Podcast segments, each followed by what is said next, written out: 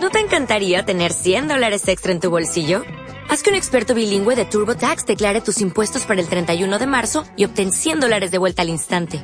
Porque no importa cuáles hayan sido tus logros del año pasado, TurboTax hace que cuenten. Obtén 100 dólares de vuelta y tus impuestos con 100% de precisión. Solo con Intuit TurboTax. Debes declarar para el 31 de marzo. Crédito solo aplicable al costo de la presentación federal con TurboTax Full Service. Oferta sujeta a cambios o cancelación en cualquier momento. El Señor esté con vosotros. Lectura del Santo Evangelio según San Lucas.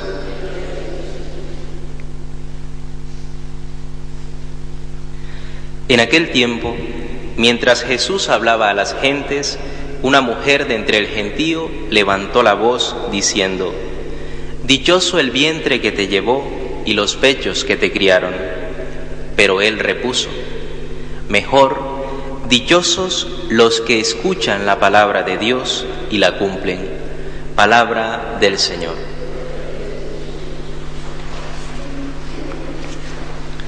Dichosos los que escuchan la palabra de Dios y la cumplen. El Señor, ante la voz de esta mujer que alaba a su madre porque le ha llevado en su seno, nos dice que hay una dicha mejor, la dicha de escuchar la palabra de Dios, la dicha, la dicha de dejarse iluminar por esa palabra, que es el mismo, esa palabra que se ha encarnado, dejarnos iluminar por ella, la dicha de tener una relación personal con esa palabra que es Cristo. Somos verdaderamente dichosos cuando descubrimos ese tesoro que es la palabra de Dios, cuando descubrimos a esa persona que ha venido a demostrarnos cuánto nos ama, a esa persona que se ha entregado por nosotros. ¿Y qué actitud debemos tener nosotros ante esta palabra de Dios, ante esta persona que es Cristo? Por lo menos tres cosas nos ayudarán a que seamos de estos dichosos de los que hoy habla el Evangelio. La primera de ellas es escuchar la palabra, escucharla, dejar que esa palabra entre en nosotros, no que pase por un oído y salga por el otro, sino escuchar lo que Cristo quiere decirnos. Toda la Sagrada Escritura es una carta de amor de Dios para cada uno de nosotros, una carta de amor de Dios para la humanidad. Y a veces no escuchamos lo que Dios quiere decirnos, no estamos atentos a lo que Él ha venido a revelarnos, a lo que Él ha venido a darnos a conocer. Por tanto, nuestra primera actitud ante la palabra de Dios es escucharle con atención, dejar que sus palabras entren en nosotros, iluminen nuestro día a día, porque la Sagrada Escritura también es una luz, es un faro que alumbra el camino personal de cada uno de nosotros. Y si no estamos atentos, si no escuchamos, la palabra de Dios pasa por nuestra vida y no somos capaces de verla, no somos capaces de dejarnos encontrar por ella. Así que la primera actitud es escuchar la palabra de Dios. La segunda es aceptarla, aceptar lo que Cristo viene a decirnos, aceptar lo que Cristo nos ha venido a revelar.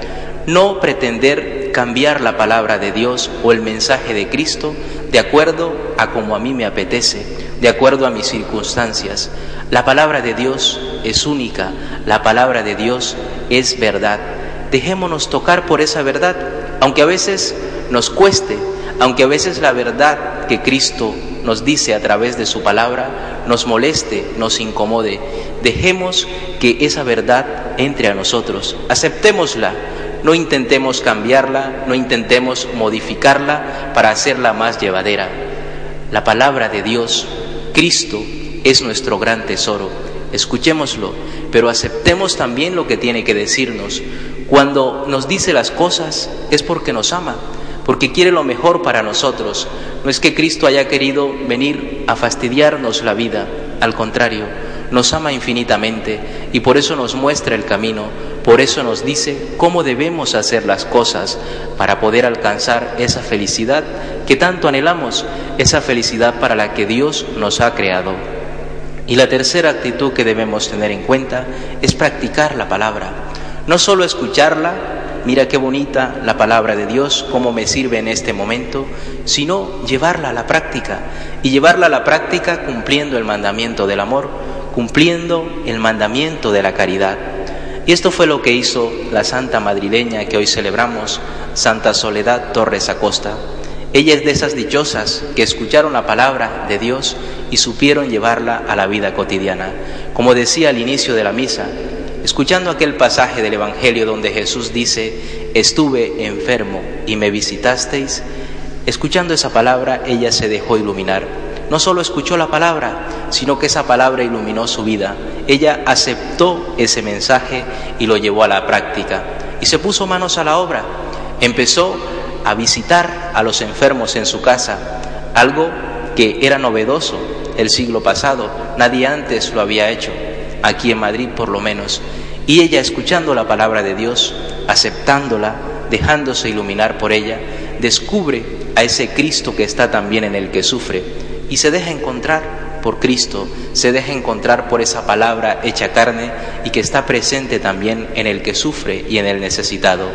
Ella se convirtió, por tanto, en la fundadora de una gran obra, las siervas de María, esas que se dedican a visitar a los enfermos, que se dedican a consolar a Cristo, que como él mismo dice, está en el enfermo. ¿Cuántos enfermos? ¿Cuánta soledad en nuestra sociedad? ¿Y cuántas personas hacen falta para visitar a esas personas, para acompañarles, para consolarles?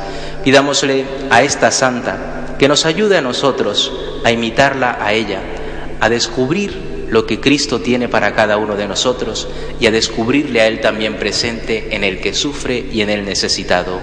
Ella es un ejemplo de escuchar la palabra y de llevarla a la práctica. Que la palabra de Dios no se convierta en una rutina para nosotros, en algo que escuchamos una y otra vez, pero que no cala en nuestro corazón, que no produce conversión que no produce cambio en nuestro interior.